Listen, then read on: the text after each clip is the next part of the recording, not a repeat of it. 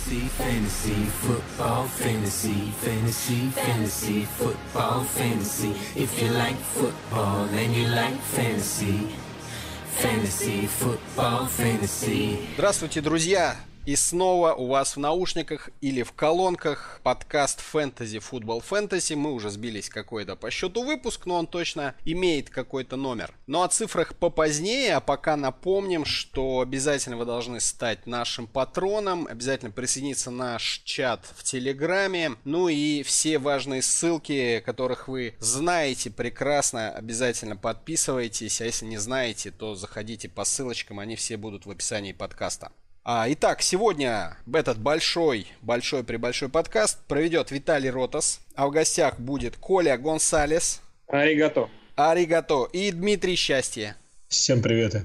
Пацаны, ну давайте мы без э, лишних предисловий о том, как у вас плохо прошла эта неделя. Я прекрасно знаю, что вы везде проиграли, я везде выиграл. В общем, все круто. И давайте переходить к новостям.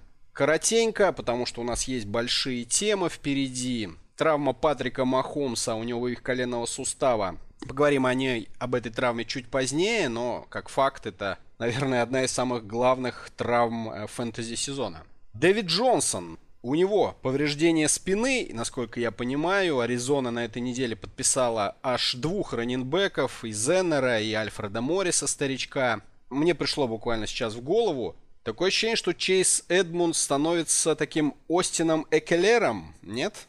Очень хорошее сравнение, Виталий, и по игре он мне его напоминает. Ну и вообще, и вообще по судьбе для стартового раннинбека, да, вот такой бэкап, который внезапно выдавливает стартера. Да, я тут, кстати, буквально два часа назад совершил трейд в э, системе NFL Rus. Мы играем в одной лиге с небезызвестным в узких кругах игроком фэнтези Михаилом Микитем Резаковым. Я как раз купил у Миши Дэвида Джонсона, отдав за него Аарона Джонса и Кельвина Рида. Делал я этот мув, на самом деле, потому что я пару недель назад еще подобрал на вейвере Чейза Эдмонса, а без Дэвида Джонсона, что с ним делать, я не очень понимал, потому что если у тебя в составе есть и Чейз Эдмонс, и Дэвид Джонсон, все просто удобно и понятно. У тебя 100% занят один из слотов. А если у тебя есть один, но нет другого, это как-то ну, у тебя же был занят неприятненько. Слот. У тебя же был занят слот Аароном Джонсон, нет? Был, да, но мне как-то кажется, что Дэвид Джонсон может показывать чуть более приличный результат, чем Аарон Джонс. Всем вообще рекомендую больше меняться. Это интересно, здорово и круто. В одногодках что-то в этом году вообще во всех лигах, где я играю, фактически нет обменов. Вот мы сейчас, Виталь, с тобой, я у тебя спрашивал, чего с обменами в Суперлиге, в системе NFL Rus, ты тоже подтвердил, что обменов нет. Это плохо. Даже если я этот обмен проиграю по каким-то причинам, во-первых, мне не жалко, потому что если я обмен проиграю, значит Миша выиграет. А во-вторых, я таким образом стимулирую всю нашу фэнтези-общественность больше меняться. Вот вопрос, кстати, Давай. к вам по поводу Джонсона. Есть ли вообще смысл его оставлять, если, ну, нет, конечно, пока есть, но сейчас ходят слухи, что он может э, в injured резерв отправиться, и тогда, конечно же, его надо будет уже скидывать, видимо. Ну, конечно, это как с Кэрином Джонсом, э, сразу, да, скажем, что он уже в списке травмированных, скорее всего, до конца сезона, потому что даже если он выйдет, это будет 16 неделя, и для фэнтези он уже будет неинтересен, и аналогично с Дэвидом Джонсом нам. А вообще, э, Коль, я тебе вот все хотел сказать. У меня в другой лиге, одногодке, в Денверской, у меня был как раз трейд а, на той неделе. И я считаю, что очень похожая ситуация, только с Мелвином Гордоном и Осином Экелером. У партнера по трейду был Экелер, у меня был э, Гордон, и, соответственно, я ему предложил обмен. У него было два хороших тайтенда, я забрал Дарла Уоллера, он забрал у меня Гордона, поставил его в старт, естественно, Экелера усадил на лавку. Ну, и сам понимаешь, понимаешь, что получилось? Э, Оллер 31 набрал, э, Экелер там что-то 25 и Гордон 9, по-моему. Вот такая история. И мне кажется, ты-то тоже примерно в такую же ситуацию попадаешь. Ты же не будешь одновременно ставить и Дэвида Джонса, и э, Чейза Эдмонса. На самом деле, ровно этот вопрос один из слушателей подкаста нам сегодня задал в чатике Fantasy Football Fantasy по поводу того, можно ли ставить одновременно Эдмонса Эдмонса или Джонсона. Ну, естественно, ответ «можно». Вопрос, есть ли в этом смысл или нет, мы ответим чуть позже, собственно, в рубрике «Вопросов и ответов». Ну и хорошо. Uh, Мэтт Брида, uh, сотрясение у раненбека, но там такой комитет, что мне кажется, на вейвере всегда есть еще кто-нибудь. Я думаю, мы про этот комитет 49-х тоже поговорим чуть позднее. Более серьезная история. Адам Тилен, uh, один из звездных ресиверов Миннесоты. У него травма задней поверхности бедра. Он сегодня стал известно официально аут на матч четверга. И ожидается, что VR2 в этой игре будет седьмой раунд новичок Алабизи Джонсон, который в предыдущем матче заменил как раз-таки Тилина, который не смог доиграть встречу с Детройтом. Получил 8 таргетов, столько же, да, сколько Дикс. 4 приема, 40 ярдов, тачдаун. Более того, это как бы не разовая акция. На четвертой и пятой неделе у него идентичные результаты. 4 таргета, 4 приема. В одном случае на 35, в другом на 43 ярда. То есть стабильность, она существует. Как вы относитесь к Алабизе Джонсону в старте на эту неделю? Во-первых, к этому ресиверу я очень хорошо отношусь из его имени. Просто приятно. Не ругайся только. В ростере человека с именем Алабиси. Во-вторых, ну, с учетом матчапа, матчап идеальный против Вашингтона, если у вас есть определенные проблемы с бовиками или с травмами, нужен ресивер, которого вы можете поднять на одну неделю, воткнуть состав, а потом, ну, скорее всего, безболезненно выкинуть и не заплатив много на вейвере за него, это прекрасный вариант. На этой неделе он вполне может набрать вот свои вот эти 8-10 очков и заткнуть вам дырку в ростере, если она есть. Но про какую-то чуть более долгоиграющую перспективу думать пока рано преждевременно. Если Филин пропустит там еще пару недель, то это возможно, но это вряд ли произойдет, потому что вроде как Филин был бы готов играть и уже на этой неделе, просто Миннесот. Короткая неделя, они играют уже в четверг, и с учетом того, что играют против Донного Вашингтона, естественно, никто своим лучшим ресивером рисковать не собирается. А так я думаю, что Филин через недельку уже и сыграет, и Алабиси Джонсон отправится обратно на мир. У меня есть небольшие сомнения в плане того, что во время игры после травмы Тилена он вышел как бы занимать, грубо говоря, его роль в игре, да, в геймплане, который была изначально прописана. А здесь геймплан может быть составлен немного по-другому, то есть уже с учетом того, что Тилена не будет. Здесь есть небольшой риск, но, с другой стороны, Коля прав, э, это все-таки Вашингтон, и есть подозрение, что против него и человек с именем Бизи, как на NFL.com написано сокращенно, ну с таким именем, ну нельзя не набрать очки.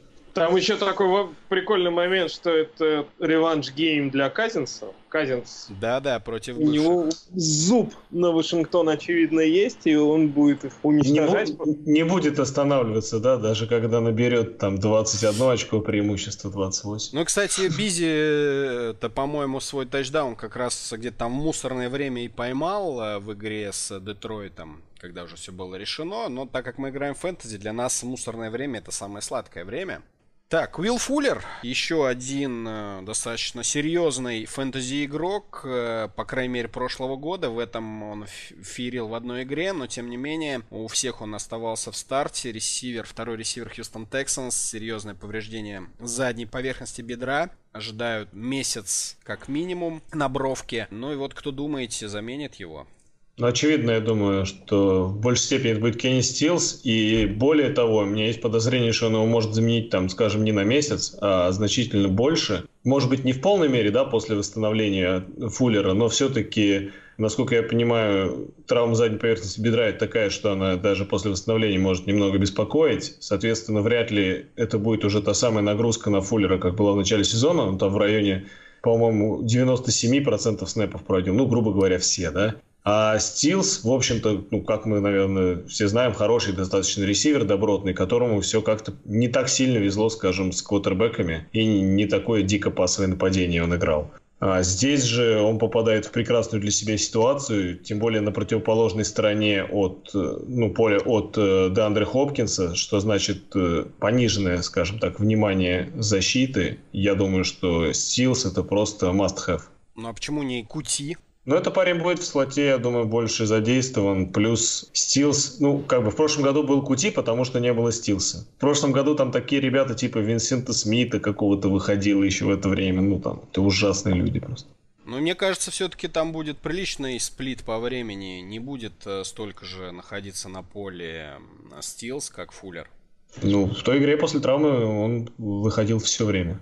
В вашем споре, наверное, мне больше импонирует точка зрения Димы, потому что с точки зрения своих игровых характеристик Стилс на Фуллера очень похож. Это такой быстрый field stretcher, который бегает длинные маршруты, и именно такой игрок в Хьюстоне часто зарабатывает хорошие очки. Сравнивать его с Кути нельзя, безусловно, это совсем разные вещи. Кути слот-ресивер маленький, который действует в середине поля, а Стилс — это длинные маршруты на бровке. И как раз мне кажется, что вообще весь этот трейд с Майами Стил забрали именно в расчете на травмы Фуллера, потому что все мы знаем, что талантливый ресивер уже третий год страдает от множества травм, и ни разу он не провел даже половины сезона, все время вылетал, как и сейчас произошло. И Стил сможет его практически безболезненно заменить, он может бегать все те же самые маршруты, которые бегает Фуллер. Очень похожи они по игровым характеристикам, и мне кажется, что в ближайший месяц Steels это стабильный VR3 Flex,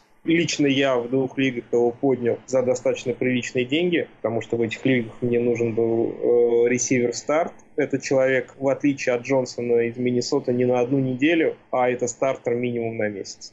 Ну, то мне кажется, что он будет такой бумбаст, как собственно, в этом сезоне был Фуллер. То есть э, он будет либо набирать э, там 20-30 очков за игру, либо он будет получать 8 очков за матч. Потому что мы видим, что, в общем-то, проблемы у Дэшона Уотсона в этом сезоне достаточно серьезные, и много он ошибается, и сам квотербек очень много игр проваливает. То есть, вот, например, он у меня в старте, и как бы я не очень рад тому, что он нестабилен. Он просто иногда просаживается там до 15 очков когда в нормальном своем состоянии он под 30, да, набирает. То есть производительность очень низкая, последний матч вообще без пасовых тачдаунов. То есть такое здесь. И как раз таки Кути занес единственный тачдаун, правда, он выносной засчитали, да, после тосса, но тем не менее по широкому выносу его сделал Кути. С точки зрения оценки количества очков, я, Виталий, с тобой согласен. Просто Стилс — это надежда на 20 плюс очков каждую неделю, каждую игру. И когда у тебя человек на позиции WR3 flex такой upside имеет, это здорово. Хорошо. А, раненбэк гигантов а, Сакон Баркли Показалось, что в предыдущем матче он опять э, подвернул ту же самую ногу после столкновения с лайнбекерами, но вроде бы им там замотали пленкой. И вернулся он на поле, доиграл матч, заработал тачдаун. Пока тишина насчет травм, но я думаю, Гелман в случае чего должен быть сейчас у всех поднят в ожидании новостей по Баркли. Ну и вообще на будущее, потому что мы видели ту единственную игру, которую Гелман провел целиком в старте, не травмировавшись, не получив сотрясения. Он э, заработал заработал цифры больше, чем были у Баркли в этом сезоне. Мэтт Райан, квотербек Атланты, подвернул лодыжку и под вопросом его участия на этой неделе. Что думаете про ресиверов, особенно с уходом Сану?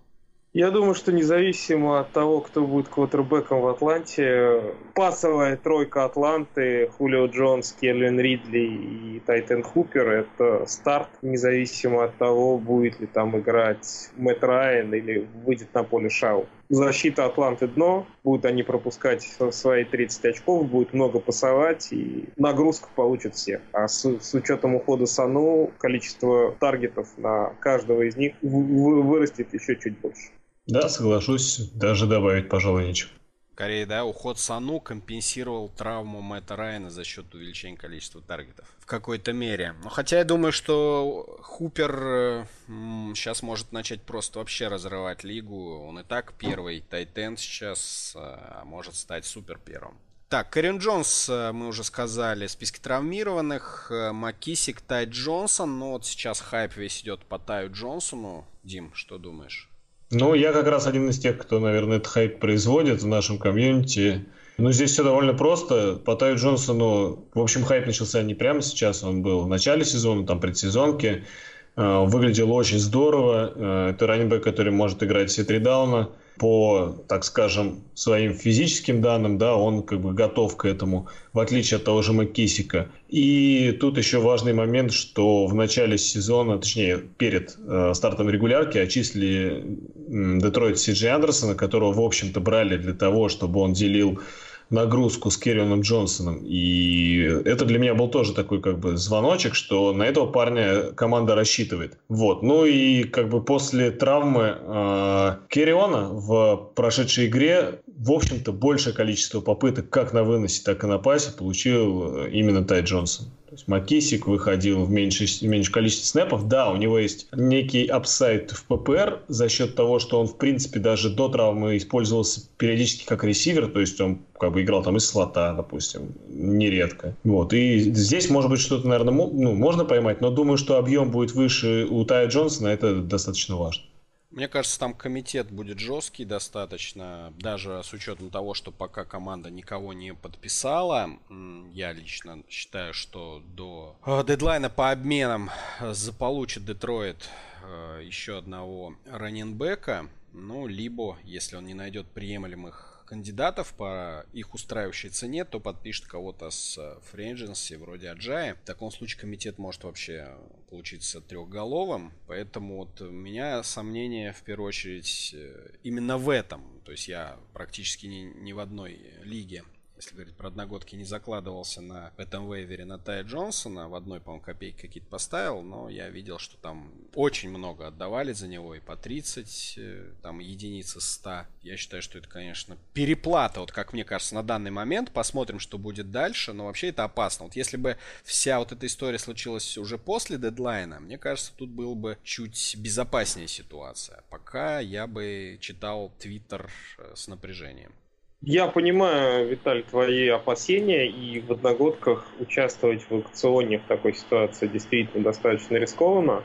Но это зависит от того, как идет твоя команда. Если твоя команда выигрывает, если у тебя там 6-1, 5-2, то, скорее всего, у тебя слоты раненбеков заняты безусловными стартами, и тебе просто стартерами, и тебе просто бессмысленно брать человека в ротацию за такие деньги. А вот если ты идешь там 3-4, то есть пока не очень хорошо, но надежды на выход в плей-офф еще не потеряны, то такой вариант, как Джонсон, он как раз идеален, и в него надо вбухивать, потому что, с одной стороны, да, здесь есть риск, который ты озвучил, с другой стороны, ты вполне возможно получаешь э, раненбека из очень неплохого в этом году нападения, стартового на все три дауна. Такие люди на вейвере появляются очень редко, два-три раза за сезон, и, возможно, Джонсон как раз именно этот игрок и есть. Поэтому для команд, которые идут не очень хорошо, это шанс резко усилиться. И людей, которые тратят по 30-40 долларов за Джонсона, я вполне понимаю, это в их ситуации это точно оправданный мув.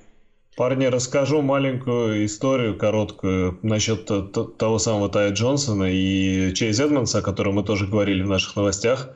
А, я играю в одной из династий, где один из товарищей идет, очень жестко пытается получить себе все первые пики следующего драфта и танкует по максимуму. Представьте его состояние, когда за последние полторы недели стартером стал Райан Таннехилл, который у него сидел на скамейке, Э, Чейз Эдмонс стал стартером, Тай Джонсон, возможно, стал стартером, и Сандерса обменяли в Сан-Франциско. И все эти люди были у него в команде и будут приносить ему теперь potential points, из-за которых он может не получить свой высокий пик на драфте. Не Майами, не Вашингтон, что вы можете. Надо, да. Да, Пусть танкует лучше. Да, учиться надо. У топ-менеджмента НФЛ. Заканчиваем новости травмы Делэни Уолкера. Но этот Тайтен Теннесси последние пару лет э, совсем посыпался. И когда-то он был главной пасовой надеждой для Мариоты. Сейчас уже и не Мариоты и не Уолкера. Тут скорее вопрос не в том, что сделать, делать с Уолкером, как мне кажется, сейчас на вейвере, даже если вы там стримите, всегда есть более интересные опции. А нужно ли заморачиваться с его нынешним бэкапом или нет?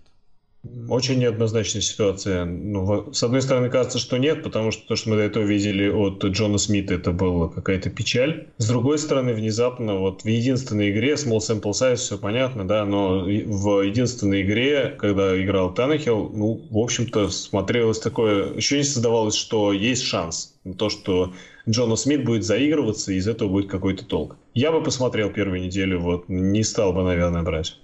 Хорошо, если нечего, Коль, добавить, давай под разделу обмена перейдем. А, про Сандерса, который уже, как Дима упомянул, перебрался а, в Сан-Франциско 49ers, а, поговорим в следующей части. Коль, давай ты нам поподробнее про переход Мохаммеда Сану в Нью-Ингланд Патриотс за пик второго раунда.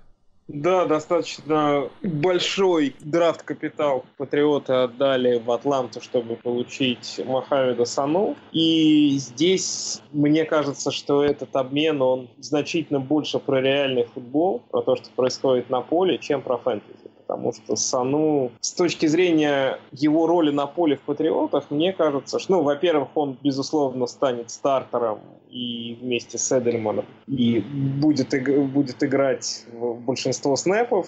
Позиция ресивера сейчас у Патриотов проседает. Травма Джоша Гордона а ее статус непонятен, но это колено, он не тренируется, уже пропустил одну игру, пока не тренируется, что с ним будет дальше вопросы, команда скрывает его статус. Судя по телевизионной картинке, там вполне может быть АР. Поэтому надо ждать, надо смотреть. Филипп Дарсет — это человек, который играет X-ресивера у нас. А, собственно, Сану выйдет на поле в позиции Z-ресивера вытеснит из состава, скорее всего, нездрафтованного новичка Майерса, который достаточно прилично выглядит, но все равно это все 4, 5, 6 таргетов за игру, 40-50 ярдов максимум. То есть я, честно говоря, от Сану какого-то сумасшедшего буста не ожидаю. То есть такой неплохой flex с небольшим апсайдом, потому что это нападение патриотов, но 20 очков каждую неделю там не будет. А вот с точки зрения реального футбола, мне этот обмен как раз очень нравится, потому что Сану это такой идеальный ресивер патриотов. Человек, который может делать на поле все, он просто прекрасен в блоках,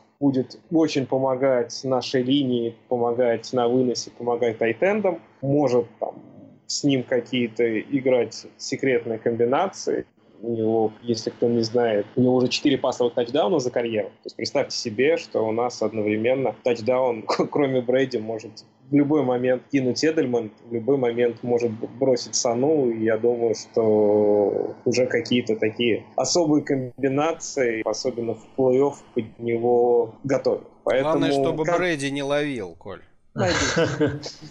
Найдутся. Люди, которые поймают. Кстати, Брейди такой человек обидчивый, он про все это знает. Вот как только он выносной тачдаун заносит или какие-то значимые ярды ногами, а значимые ярды ногами для Брейди, все, что больше 10 ярдов за игру, это уже круто. Он сразу про это в Твиттере, в Инстаграме пишет, поэтому я думаю, что он хочет реабилитироваться и тачдаун свой выловить может быть и от Сану. Поэтому э, выгодоприобретателем от всей этой истории, конечно, будет в первую очередь Брэди, и тот, кто фэнтези ставит Брэди в состав, должен быть доволен, потому что еще одна четкая надежная цель — это хорошо и здорово. А сам Сану, мне кажется, что будет набирать примерно такие же очки, которые он набирал в Атланте. Если честно, даже немного сомневаюсь, я боюсь, как бы он не потерял э, немножечко в очках. Но я почти полностью согласен с Колей, просто все-таки то самое нападение Атланты, которое находится на поле там практически все время и ну, генерирует намного больше пасовых ярдов. Думаю, что даже при той же части в пироге, да даже если часть в, в, в пироге будет больше у него, грубо говоря, все равно он может набирать из-за меньше только из-за количества пасовых ярдов общих у команды. Ну да, я думаю, это будут цифры Гордона 2019 года, когда он э, с трудом 10 очков переваливал, и то не каждую неделю. Меня-то лично как владельца Гордона интересует э, как раз-таки, когда уже объявят о статусе этого игрока, чтобы мне спокойно его скинуть, потому что он сейчас просто занимает место. Надеюсь, что на этой неделе как-то все это прояснится. А насчет буста, Коли, я думаю, тут как раз-таки буст получают э, не игроки э, Патриотов, а игроки Falcons. Да, да, но это мы уже обсудили чуть раньше в подкасте, тоже согласен. Хорошо. Давайте тогда мы к следующему разделу перейдем и обсудим э, такие более общие темы, связанные с, э, в целом с футболом, ну и, конечно, в том числе с фэнтези. Все это будет пересекаться. Начнем, наверное, с нападения Канзас Сити Чифс. Травма Патрика Махомса. Вот новости этого вечера говорят нам о том, что он вроде начал бросковую сессию, и даже его команда до сих пор не вывела из потенциальных кандидатов заявку на матч э, этих выходных. Ну, я думаю, это вопрос времени. Вряд ли будут рисковать здоровьем Махомса. Но, тем не менее, восстанавливается он достаточно быстро. Непонятно, сколько он пропустит. Выйдет он до боевика или выйдет уже после боевика. А на данный момент э, будет стартером Мэтт Мур. И вот э, в связи с этим давайте обсудим, как видоизменится нападение Канзаса, что произойдет с ресиверами и в том числе с раненбеками, кто хочет начать. Ну, давайте попробую я. У меня вообще ощущения были такие от игры, что все стало, ну, понятно, похуже, да, в пасовом нападении, ну и, соответственно, в выносном, э, как известно, эти вещи связаны, если защита меньше ожидает угрозы от паса, она имеет возможность э, насыщать бокс, э, лучше защищаться против выноса и так далее. Здесь э, я заметил следующую вещь. После травмы Махомса более-менее равномерно распределились э, цели по трем ресиверам Канзаса. Внезапно, да, Хилл, может быть, чуть больше получал перед, передач свою сторону, но в целом что Хилл, что Робинсон, что Хартман, все трое получали передачи, и даже каждый из них получал э, передачи в red-зоне. Поэтому до сих пор непонятно. Да, естественно, Хилла вы можете ставить всегда, наверное, тут ничего не поделаешь на этого игрока. Естественно, тратился хороший драфт-капитал, и зачем вы его брали, если не собираетесь ставить Он состав? и так полсезона уже у вас просидел. Да, да, да. А Робинсон Хартман, ну, я, наверное, если будет играть Мур, я, может быть, и не рискнул бы их ставить в старт, ну, либо если боевики на флекс, да. Но, тем не менее, скидывать точно я их сейчас бы не стал, даже если будет играть Мур. Тем более, как ты верно сказал, а, Махомс уже находится на восстановлении и, видимо, собирается удивить всех своей живучестью еще хлеще, чем Баркли. Это вообще какой-то ужас. Человеку прочили, что он может пропустить остаток сезона, а он уже начал тренироваться. Это что-то с чем-то. Ну, там все зависело от МРТ, то есть было ли повреждение внутренних, ор... ну, не органов, связок. Да, а, да. Соответственно, учитывая, что он вышел тренироваться, видимо, повторное МРТ, когда опухоль спала, еще раз сделали, подтвердило, что повреждений никаких серьезных значимых нет, и там... Ну, судя по всему, так, растяжения, может, может небольшие. Может начинать работать. Но нет, я думаю, знаешь, даже если он будет э, прям стремиться и мечтать выйти на этой неделе, ему просто команда это не даст сделать, учитывая, что они закладывают закладываются на него как франчайзы на ближайшие там 15 лет. Собирается ему в следующем году там 200 миллионов отвалить и выпускать человека, чтобы он добил свое колено в первом же стыке. Я думаю, никто не захочет в здравом уме этого делать. Тем более э, Мэтт Мур, э, ну, конечно, это Денвер, но тем не менее умудрился заработать тачдаун на Хила как раз-таки на 57 ярдов. Но в целом Коль, ты сейчас возьмешь слово. В целом, э, меня он не впечатлил. Я напомню, ему уже 35 лет, если что. Поиграл он э, за Даллас, Каролину, Майами. Вот с этого года в Чивс, после того, как э, Чит Хенни попал в список травмированных до конца сезона в конце августа. И, собственно, с Денвером он всего лишь 53% комплитов сделал, 10 из 19 точных передач на 117 ярдов. А всего у него тоже интересная просто цифра, которая характеризует его скиллы. Да? У него всего в старте 30 матчей, 15 побед, 15 поражений, 45 тачдаунов, 39 перехватов и, что самое интересное, 24 фамбла. Я потом начал смотреть, откуда столько фамблов. У человека он всего 30 матчей сыграл. Оказывается, в сезоне 2011 года он за один сезон сделал 14 фамблов. Как вам? Хорош, хорош. Топчик, да? И вот этот человек сейчас в старте у Канзас Сити Чифс, и это я еще пропустил тот факт, что 2018 год он вообще пропустил, он даже ни у кого в practice squad е не было, он просто сидел дома, там чистил картошку целый год и подумал об окончании карьеры, а сейчас этот человек в старте самих Чифс. Вот это, конечно, ирония судьбы. Коль, что скажешь про раннингбеков? Вполне возможно, как не парадоксально это звучит, но травма Махомса основными выгодоприобретателями станут именно раннингбеки, потому что понятное дело, что с Муром совсем другой game plan будет у Канзаса команда может просто перейти на вынос, значительно больше играть выноса, и поэтому и Маккой, и Дамьян Вильямс просто получат значительно большее количество выносных попыток. Я думаю, что Энди Рид обратит внимание на то, как изменил свой game plan Новый Орлеан, после травмы Бриза. И, в общем, мне кажется, что то, что сделал Шон Пейтон, это был эталон. Как можно за неделю преобразовать команду так, что этого никто не заметит. Новый Орлеан с э, выходом Тедди Бриджвотера стал играть совсем в другой футбол, и мне кажется, что и Канзас будет играть совсем другой футбол на много надежных коротких передач вместе с бомбами на Тарика Хилла. Келси абсолютно точно должен вырасти. Наконец-то в... стать Келси. Да, да. И раннеры. Поэтому и Макой, и Дамьян Вильямс могут набрать прилично на этой неделе. А mm. по поводу Хардмана, Демаркуса Робинсона, Байрона Прингала, то да, конечно, эти ребята абсолютно точно должны уходить на лавку, пока не выйдет Махом. То есть в старте я вижу Келси обязательно, Хилл обязательно, Мако и Дамьян Вильямс если у вас есть определенные вопросы по раненбекам, то на этой неделе они могут затащить вам игру. Могут, конечно, и не затащить, то есть это э, мои предположения, но вот они основаны на том, что в тот же футбол, что и с Махомсом, Канзас играть не будет.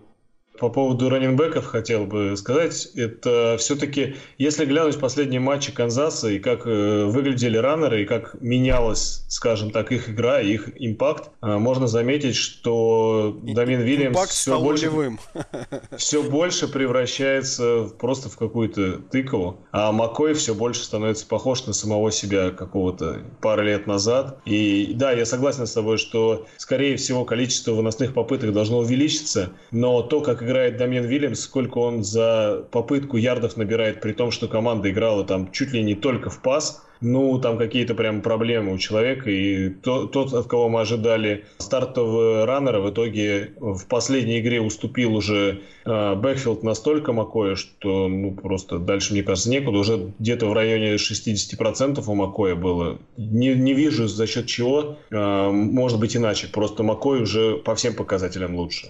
Смотри, э, да, я с тобой согласен, просто проблема в том, что, например, две недели назад, в первой игре после того, когда Дамьян Вильямс вышел на поле после своей травмы, он получил 90% выносных э, снэпов, а Макой получил меньше 10. Ну, то есть Рид ротирует раненбеков достаточно активно, и да, последние две недели Макой выглядит фаворитом, и, конечно, на этой неделе, если, например, у вас в команде есть и Макой, и Дамьян Вильямс, то ставить на до Макоя. Но и у Дамьяна Вильямса тоже есть э, возможность апсайда, просто в рэнкингах он стоит ниже, чем стоит Макой. Я, Соглашусь. Я вот не соглашусь. Я вот как раз хотел сказать насчет Принглов, Робинсонов и Хардманов. Неужели кто-то их ставит в старт? Хардмана, ну, Хар, Хардмана с Махоумсом на флекс.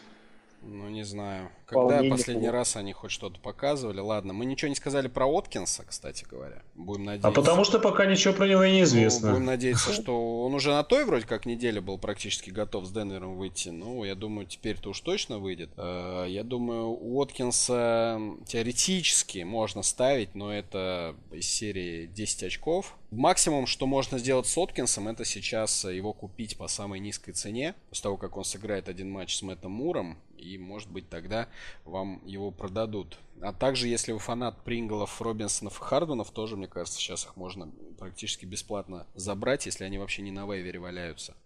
По поводу раненбеков, э, вот что я хочу сказать. Мне кажется, вы обманываете наших слушателей. Я вообще не понимаю, кто может ставить Макоя и Дамьена Уильямса в старт. Вы их видели цифры? Ну да. И сколько зарабатывает э, Макой? Когда Ничего. последний раз Макой заработал тачдаун, можешь сказать?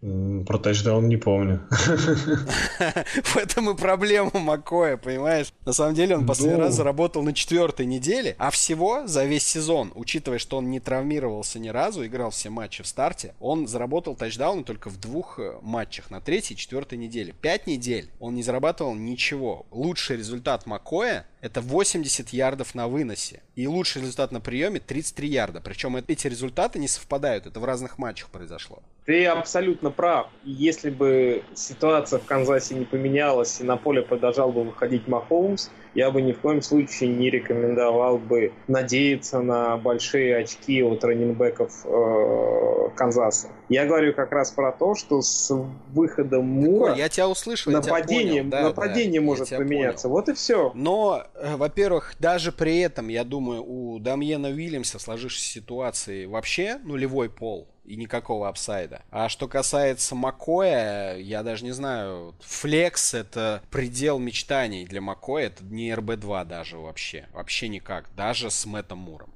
На самом деле, ты же понимаешь, что защиты соперника Канзаса, а это будет Гринбей и Миннесота, если не ошибаюсь, в ближайшие две недели, они как бы тоже, да, понимают, что, скорее всего, ребята не будут сильно усираться с пасом, а будут стараться играть через вынос. Ну, наверное, они как-то тоже будут реагировать э, в плане run-stop а, нет? Тебе не кажется?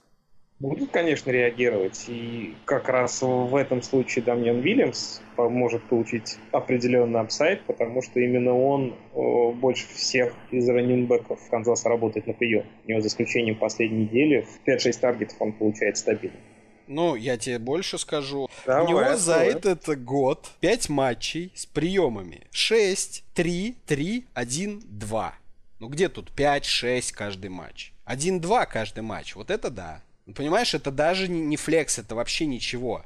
Вот вы говорите, что game script изменился и все такое. Но с другой стороны, Канзас наверняка будет проигрывать. Наверняка Гринбей, Миннесота, они сразу затащат пару владений. И что, по-твоему, будет э, Мэтт Мур продолжать делать вкладки? Или он начнет кидать? Смотри, Виталий, я вот открыл. Раненбеки вообще в ноль я уйдут, даже с Муром. Откры... Открыл Давай. статистику по Дамьяну. Вильямсу. Его таргеты. Приемы, 6. приемы. Не, я говорю, я же говорю про таргет. А что тебе таргеты? Тебе э, за Таргет. таргеты очки дают? Чем больше таргетов, тем больше приемов. Нет, очков Это. больше становится от таргетов? От таргетов становится больше вероятности набора очков. Коль, полсезона прошло. Ну, то, что, ну, полсезона я, прошло, то, вы все говорил в, две минуты. втираете всем, что Дамин Вильямс э, и Макой еще у них все впереди. У них уже все позади. Хорошо. Ну вот у тебя в команде Дамьян Вильямс. Просто это обмен или сидеть Никто на лавке. его не покупает. Значит, он будет либо сидеть у меня, либо я его скину. Вот я теряю. Дамьяна, кстати, сейчас очень хорошо скидывают, реально. Это вообще без обсуждений даже. Макоя я бы держал, да, я не спорю. Макоя я, конечно, бы не скинул. И может быть даже, если бы на боевиках что-то там было, я бы его на флекс сунул и с Мэттом Муром, чисто в надежде, да, вот скрестить пальцы и, и помолясь, дай мне 10 очков. Какой-нибудь тачдаун с одного ярда. Но чтобы он работал на уровне там Фурнета, ты же понимаешь, что он Э, не Белкау, да, как Фурнет, как Делвин Кук. Он не сможет ну, тащить. Мы не, естественно, уже мы не говорим ни про какие Белкау. Ну, значит, он тебе сможет заработать очки только тачдаунами. А Или тачдаунов приемом. у него не было Или в приемом. этом сезоне 140 Или лет приемом. примерно. Ну, я рад, что ты такой оптимист насчет Макоя. Я вообще, у меня кардинально Нет, я, я оптимист по поводу Дамьяна Вильямса. Видимо, он у тебя везде, да? Нет, в одной лиге всего. Всего в одной лиге. На самом деле не повезло, я считаю, тем, кто владеет двумя этими раненбеками, потому что история такая, что и вроде ставить ну, не можешь по-хорошему, и скинуть жалко, и не покупает никто, и ты вот... Это как я с Гордоном, понимаешь? Вот такая же ситуация. Ладно, что, еще поспорим или дальше пойдем? Мы сейчас про Сан-Франциско поспорим, там будет ну, еще давай, интереснее. Ну, давай, мы как раз к Сан-Франциско переходим поговорим мы про атаку команды и, конечно же, про Сандерса. Давай, наверное, про Эммануэла я в конце. Может быть, с раненбеков начнем? Да, давай начнем с раненбеков, потому что мне кажется, что ситуация с общественным падением Сан-Франциско, она действительно требует отдельного разговора. Потому что, с одной стороны, команда идет 6-0, выносит всех, самый эффективный вынос в лиге у Сан-Франциско. А с другой стороны, кого из игроков скилл-позиций мы можем вставить безболезненно каждую неделю? На ум приходит только Китл, да, но Китл это безусловный тайтенд, который должен играть все время. А давай просто пройдемся дальше. Гаропола, ну, в одногодках это вейвер. Даже на боевике он далеко не всегда должен проходить состав раннеры Сан-Франциско — это просто ужас и катастрофа для любого фэнтези-менеджера. У них каждую игру выносят по три человека, попытки делятся фактически равномерно между этими тремя, и э, понятие белкау и даже там, приблизительного белкау в Сан-Франциско не существует. Ресиверы Сан-Франциско просто ничего не набирают. Петис вроде начал подавать признаки жизни. Ну, последняя игра 0 очков. Ну там окей, там в Вашингтоне была ужасная погода, сделали скидку на это, тем не менее. Но ты прав, когда говорил про вот в своем спиче про Мако с Дамьяна Вильямсом, что мы что-то ждем от игроков, а уже прошло полсезона. Вот Петису это относится на 100%. Уже прошло полсезона, человек не набирает ничего другие ресиверы Сан-Франциско. Гудвин ставить состав очень опасно. Диба Сэмюэль то же самое. Половина игр 0 очков. И вот и получается, что с одной стороны нападение суперэффективное, команда идет 6-0, а что делать с фэнтези? С моей точки зрения, здесь все-таки с раннерами хотя бы что-то есть. Про ресиверов вообще тяжело говорить, там полный швах. Но вот что касается раннеров, э, ты говоришь, что тяжело найти там хоть какое-то подобие Белкау, но все-таки, если глянуть, э, как меняется процент снэпов в последние недели, как меняется загрузка, понятно, что да, у Брида было повреждение, но все же постепенно-постепенно Колман после травмы увеличивает количество снэпов с каждой игрой. И учитывая, что даже после какого уже, получается, прошлогоднего подписания Маккинона, Шенахан подписывает еще одного раннера приблизительно такого же столка, ну, чуть более широкого, скажем так, набора умений, да, но все же похожего такого парня. Он подписывает э, из команды, где он был до этого, и где этот игрок приносил э, ну, хороший результат, в том числе и своим фэнтези владельцам. Сейчас после травмы какая-то надежда появилась на то, что Колман все-таки будет приносить стабильные очки фэнтези, и вот его бы я, наверное, ну, попробовал, если есть возможность, дешево купить.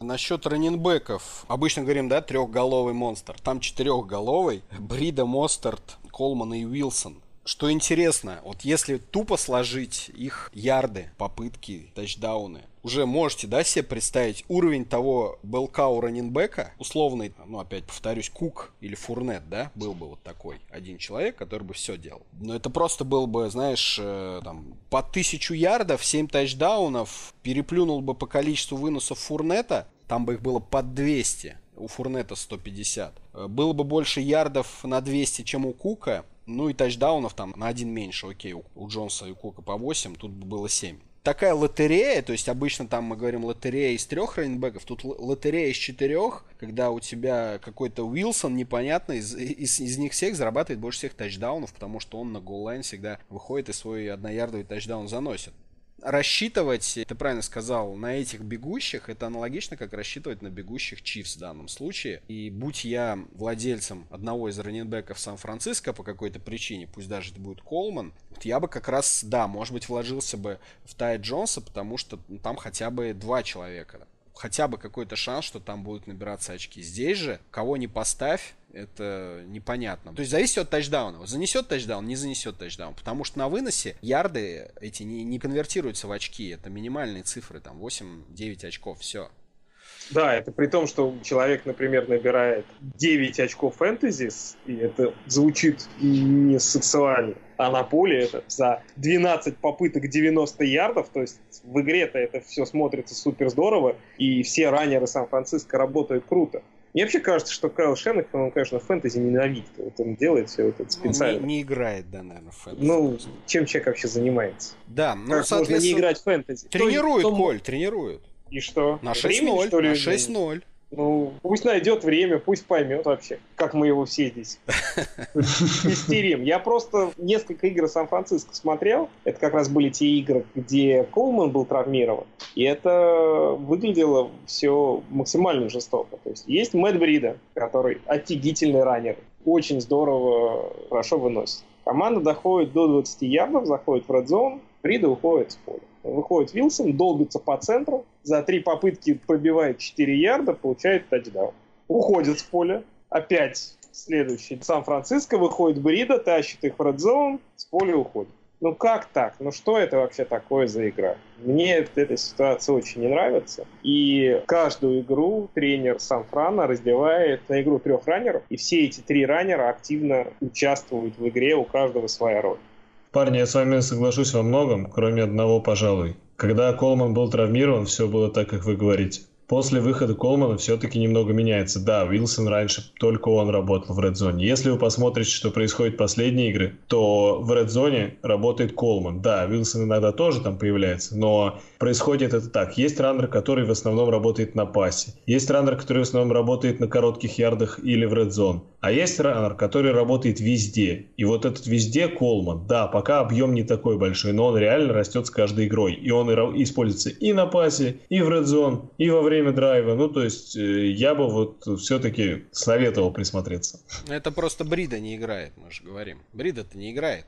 Ну, играл до поры до времени. Ну, вот он играл, у Колмана не, не Колман был травмирован. Сейчас травмирован Брида, играет Колман. Когда оба будут здоровы, они будут по очереди таскать этот мяч. Будут очки набирать монстр.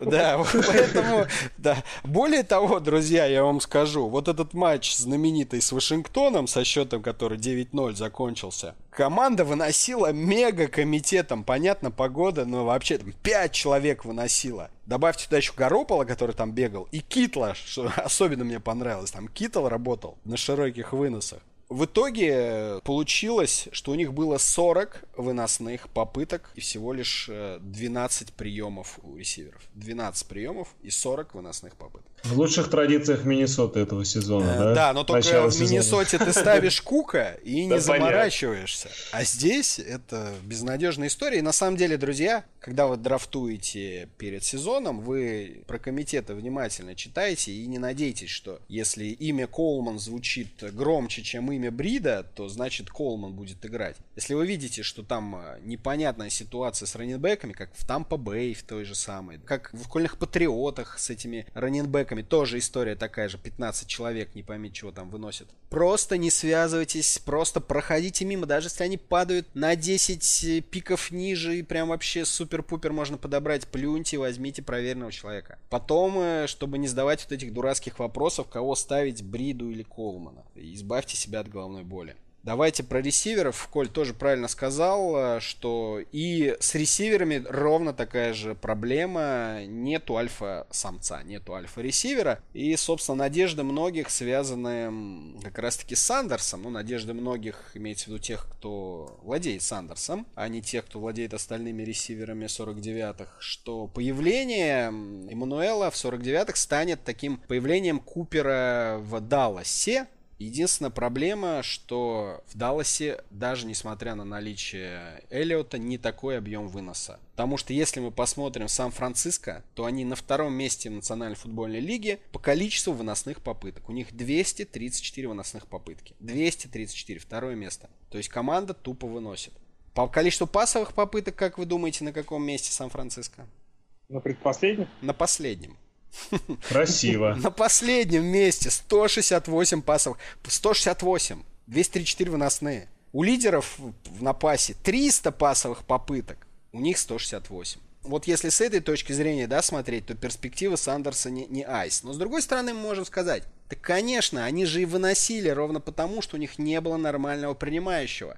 Вот сейчас придет Сандерс, и у нас резко пойдет смещение баланса в сторону пасовой игры, тем более Горопола умеет бросать мяч. Наверное, так может произойти. Единственная проблема, что я думаю, Купером таким, да, Сандерс не станет. Во-первых, возраст. Все-таки 32 года человеку. Во-вторых, э, контракт у него заканчивается в этом сезоне. В следующем году ему весной уже 33 стукнет. Вряд ли кто-то будет закладываться, да, строя игру вокруг этого принимающего, как ее строят в Далласе вокруг Купера.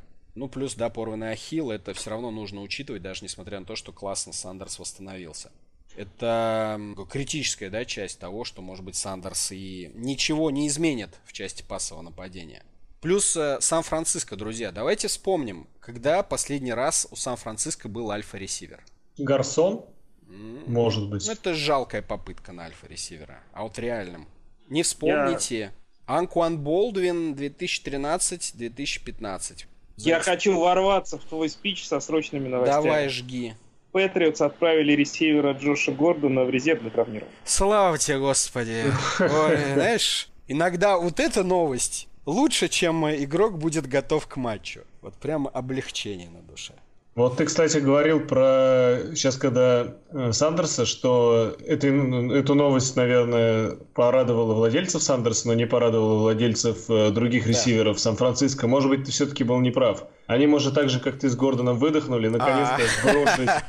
Можно скидывать, да? Можно скидывать. Ну да, в этом плане, да, согласен, облегчение. Вот, ну и, в общем, я закончу э, мысль э, по поводу того, что Кайл Шенахан, э, он сейчас работает с командой без дорогостоящего альфа-ресивера, с массовкой из раннинбеков, часть которых вообще вынута непонятно из какого места, и при этом они исправно делают свое дело. И вот вообще он по стопам Билла Биличка идет такое ощущение, Коля, вот тебе так не кажется? Кажется мне так, достаточно похожа команда с той точки зрения, что тренерская мысль здесь значительно важнее, чем качество исполнителей. Но все равно у меня вот в одной широко известной в узких кругах лиги есть одновременно и Гарополо, и Сандерс, поэтому этот обмен для меня прямо зашел идеально. Но в первую же неделю ставить Сандерса, мне кажется, немножко рискованно. Ну, Коль, тут, как говорится, у медали всегда две стороны, и вот я тебе могу подкинуть пару плюсов, пару минусов, а ты уже сделаешь вывод, поставишь ты его или нет. С хорошего или с плохого начать? Конечно, с хорошего. Зачем мне про плохое слушать? Ну, давай с хорошего. Смотри, во-первых, он э, в 2014 играл с Весом Велкером, который сейчас э, в 49-х является тренером вайд-ресиверов. Это явно поможет с интеграцией. Во-вторых, что еще более важно, у Денвера в этом году координатор нападения Рич Скангарелло, в прошлом сезоне он был в 49-х, опять же, и он там работал тренером квотербеков. И не секрет, что Скангарелло, по сути, притащил плейбук Кайла Шенхана в Денвер. И, собственно, когда задали вопрос Сандерсу вот, насчет интеграции в 49-х оперативно, он сказал, что я общался с Ричем Скангарелло, и он мне вот рассказал, что да, плейбуки нападения очень похожи, разные концепты, но суть как бы одна, и поэтому я достаточно легко встроюсь э, в атаку 49-х. Это вот два плюса. А насчет минус минусов. У Сандерса 77% в среднем снэпов э, нападений в этом сезоне и по карьере в Денвере. А я посмотрел по снэпам у ресиверов 49-х, и сам понимаешь, там ротация жесткая. Гудвин 55, Пэтис 53, Диба 48, ну и там дальше Бурне, Джеймс 30-36 основной объем Китл занимает. То есть ясно, что Китл он не выдавит, а вот в такой ротации как бы Сандерс не потерялся. Не факт, что он сразу сможет те же 77% получить. И второй минус, у него всего три дня на тренировке. И даже при том, что это дружественное, комфортное нападение для Сандерса, не факт, что ему дадут даже при определенном объеме снэпов много таргетов. Так что смотри сам. Я согласен с тобой, Виталий, у меня примерно такие же мысли, поэтому всем слушателям, у кого есть Сандерс, если ваш прям совсем некого ставить, ну, прям совсем некого ставить, то рискнуть возможно, но ресивер через три дня в новой команде, тем более в команде Шенахана, который, повторюсь, ротирует всех и вся, это очень сложно. На Сандерса я бы все-таки первую неделю посмотрел, а дальше уже бы делал выводы. Да, Дим, тебе нечего, да, добавить? Да, конечно. Тут ну, это... разжевали все просто на ложечке, как ребеночку. Окей. Ну и к последней рубрике на сегодня переходим. Ответы на вопросы. Давайте с какого-нибудь простенького. Верите ли в то, что Мохаммед Сану затащит? Нет. Интересно узнать ваше мнение по бэкфилду Браунс, когда туда вернется Хант.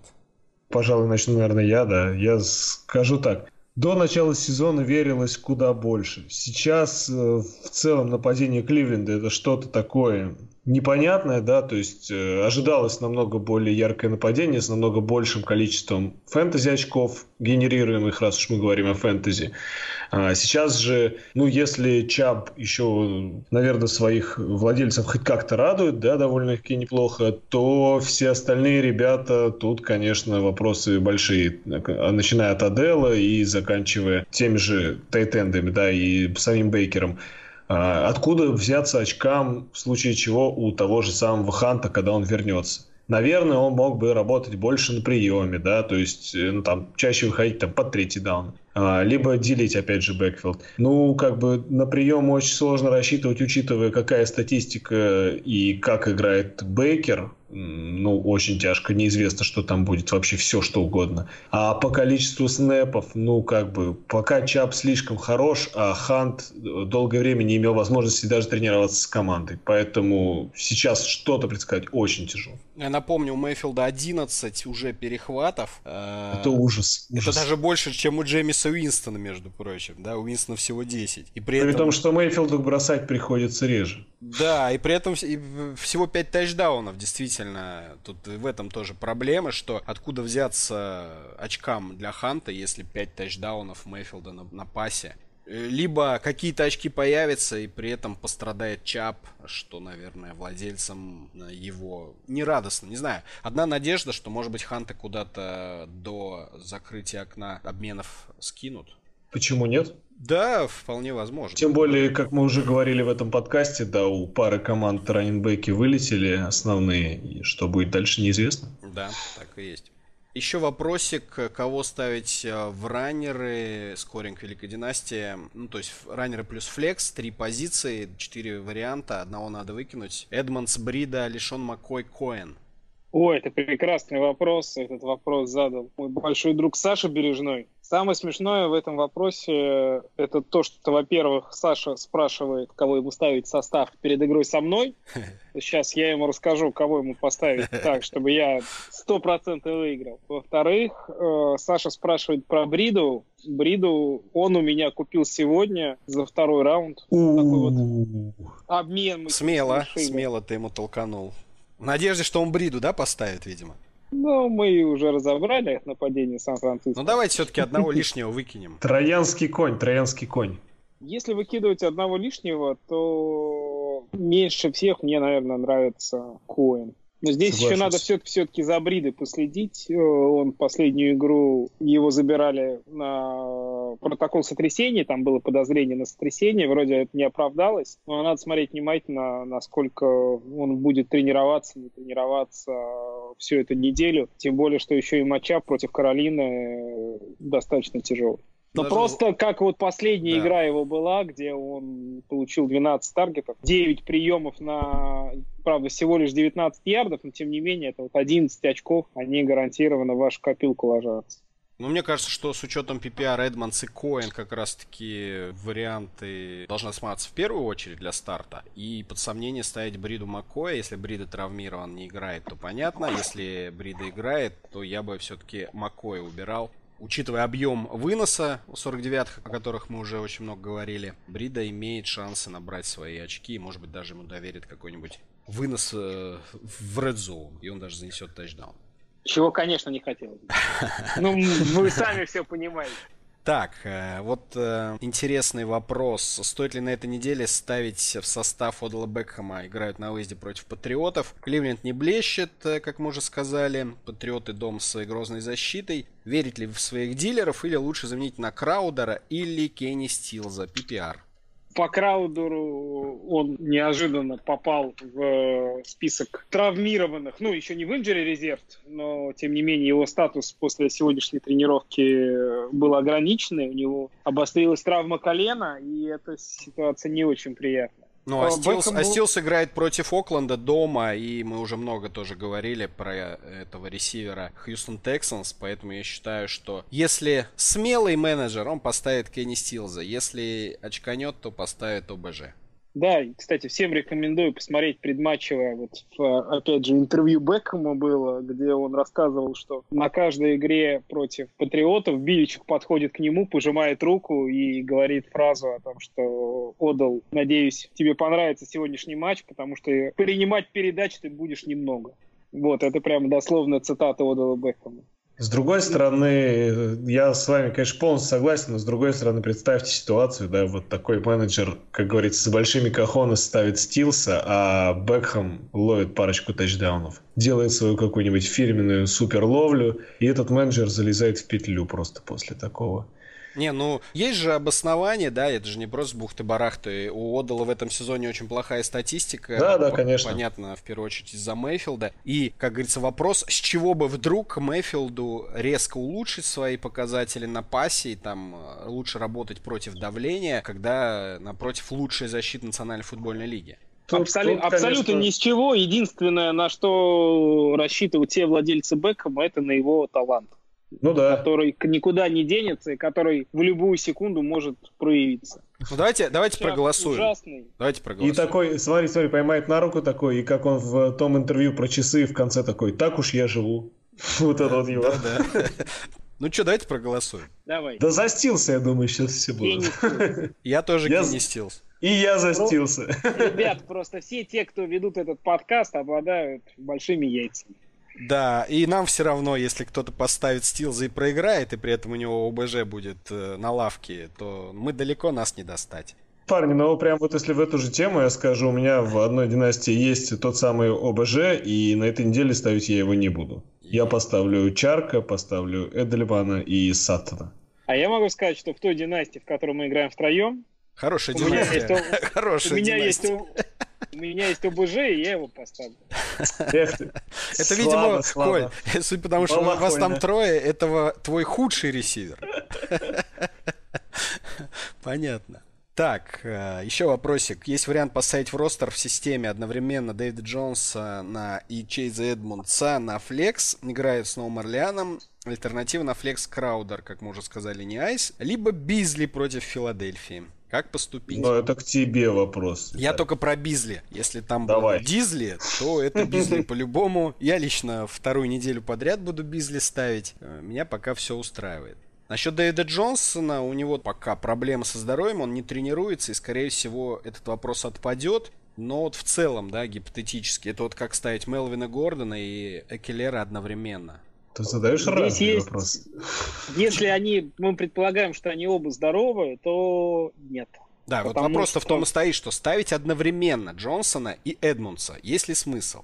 Мне кажется, смысла все равно нет, потому что когда здоров Джонсон, он забирает 80-85 попыток всех выносов. У Гордона и Экелера все-таки фактически 50 на 50 все делится два года назад, когда только был новичковый сезон Комары, и вот у меня в одной лиге был одновременно и Комара, и Марк Инграм, и я их обоих одновременно ставил, и, в общем, все было хорошо, потому что Комара был топ-3 раннер, а Инграм РБ-1, то есть там топ-10, топ-12 всегда входил. Но это, конечно, исключение из правил, и Чейз Эдмонс при всем к нему большом уважении, он реально здорово сейчас играет, но это не Комара никак.